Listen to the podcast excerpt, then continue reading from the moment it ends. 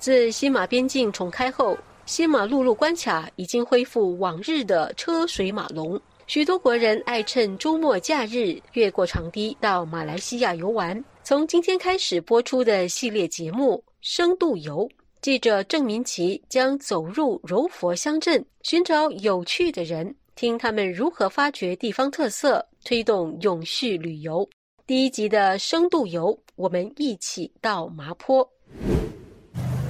麻坡的老建筑哦，从大马路到五马路，它有不同年代的建筑，都在这个城市里面是算是比较少见的。麻坡开埠的历史超过百年，市区不大，却汇集了不同设计的历史建筑。我跟着导览员苏凯达，一边漫游麻坡市区，一边听他介绍当地老建筑的特色。还有从一八九零到一九三零年的海峡之中是，就是所谓的战前老屋，然后或者是战后的装置式艺术，叫安迪克时代的建筑，从一九三零到一九六零，然后到一九六零过后，就是可能是我我们爸爸妈妈那个年代年轻那年代的所谓的早期现代式的一些建筑风格都在里面。今年三十四岁的凯达是麻邑麻坡旅游资讯站的创办人之一。他在二零一六年和朋友杜静婷开设这个资讯站，提供导览服务，让旅客深入了解麻坡。也整个麻坡人笑到半死，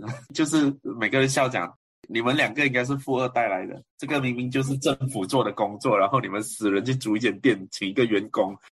麻坡的历史最让凯达引以为傲。讲的比较老一点，就是两千多年前麻坡的那条河，是一个贯穿马来亚半岛、马六甲海峡跟南中国海的一个主要道路，叫彭马古商道。以前的部落是没有走那个马六甲海峡，经过新加坡绕一个圈，然后去马来西亚的东海岸南南中国海去的。他们都是到了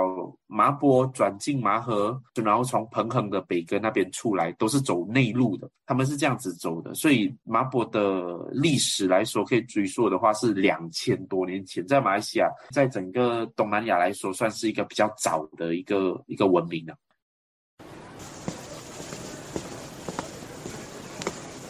我们走着走着，就来到麻坡张权工会。我们现在所在的地方是麻坡的张权工会。张权工会在麻坡人的心目中是一个地标，这栋建筑非常的漂亮。但是有九十八线的麻坡人是从来没有上过麻坡张权工会的。工会楼上设有一个二战的文史馆，而且收集了许多珍贵古文物。凯达说：“这里平常不对外开放的。”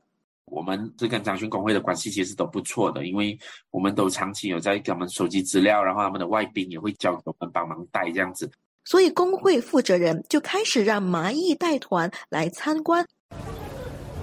逛累了，海达就带我们到咖啡店歇息。咖啡店通常啦，在城市他们要这样子过活，就是，啊，我是卖茶水的，我一定煮完所有的地方给不同的档口，然后收档口的租金，可能卖云吞面、卖鸡饭、卖卖卖卖卖。但是麻婆的就最多只是租一个档口，或者租到最多也是租两个档口，而且档口很可爱哦，华人是开咖啡店的。档口可能是租给马来人，租给马来人卖沙爹、卖米尔布斯这样子。早上卖隆冬，马来人在那边煮早餐，吃着马来式的早餐；华人在那边泡咖啡、烤面包这样子。然后这段关系哦，它不是维持可能几十年，它可有呢，有维持四代也有。就是我的阿公以前就是在这边泡咖啡。他的阿公就以前在那边煮米人，不是到了过了三代，到了我爸爸，他的爸爸，到我，到他的孩子，我们都是这样子在在经营着。如果没有凯达的导览团，我来麻坡可能只是吃吃喝喝，与壁画拍照打卡，错过了这些历史人文风景。我问凯达，为何他不像其他年轻人到大城市或新加坡发展，而是留在家乡创业？我的专业是化学工程。其实我大学的时候就已经觉得我是想要回乡的，因为因为第一个我就觉得，哎，我还是喜欢我住的地方，然后我还是觉得这个地方，嗯，还是有一些可能性啊，未必就是呃一定要在城市打一份工，然后这样子的一个方式。所以就是纯粹就是啊，想要做一些人文文化的东西。当然啦，还有一个原因就是，呃，父母也在麻坡嘛。兄弟姐妹多数都是在城市，就讲哦，我是最小的小孩，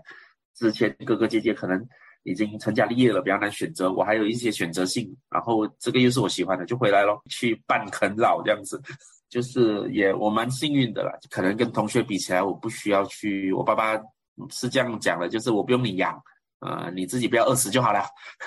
这样子的一个状况，所以我就有那个本钱任性了，所以对我来讲是这样。然后，但是是回来家乡干活的年轻人，但是对自己家乡不大熟悉，所以就跟一群朋友在做文史收集，就是一直的去跟不同的会馆啊，不同的去老行业啊，或者是在地人啊做故事收集，然后了解喝狗鼻。我爸爸讲这个叫吃饱没有事情做的，长期泡狗鼻点的咖喱。然后做了文史收集一阵子了，过后就觉得哇，麻婆是一个很棒的地方哦。不不早还好，一早就非常，我想哇，好多故事哦。就两个人当时就觉得胆粗粗就讲啊，我们想做一个生意，是做导览的，租了一间店，做一个旅游资讯站，然后卖一点土产啊，就卖一点麻婆人的道地的一些产品之类的。我们我们把自己标榜叫社会企业嘛，我们的导览也是设计一些活动，是可能可以去到当地的老行业，或者是这个老街在这个地方有什么故事啊，呃，或者是这条后巷啊有什么故事啊，这样子，我们尽量就跟在地人做很多连接，这样啊，然后分享给外地人这样子。我我们一直这样子认为啦，就在导览过程当中，我们一直在强调的就是。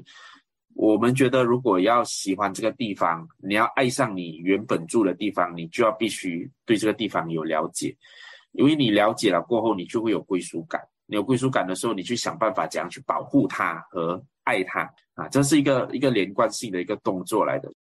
啊。然后，所以我们每次导览完，就算本地的，我们就很开心哦。啊，外地的就可能我们讲，我们麻博是我我我觉得我自己住的地方很棒，当然我觉得你住的地方也很棒。所以，谁去找你自己住的地方的一些资料来认识呢？就是你的功课这样子的一个方式啦。理想很丰满，但现实很骨感。凯达开资讯站，提供导览服务，推广家乡的人事物，能够赚钱吗？请到 m i l l i c e n t 收听深度游。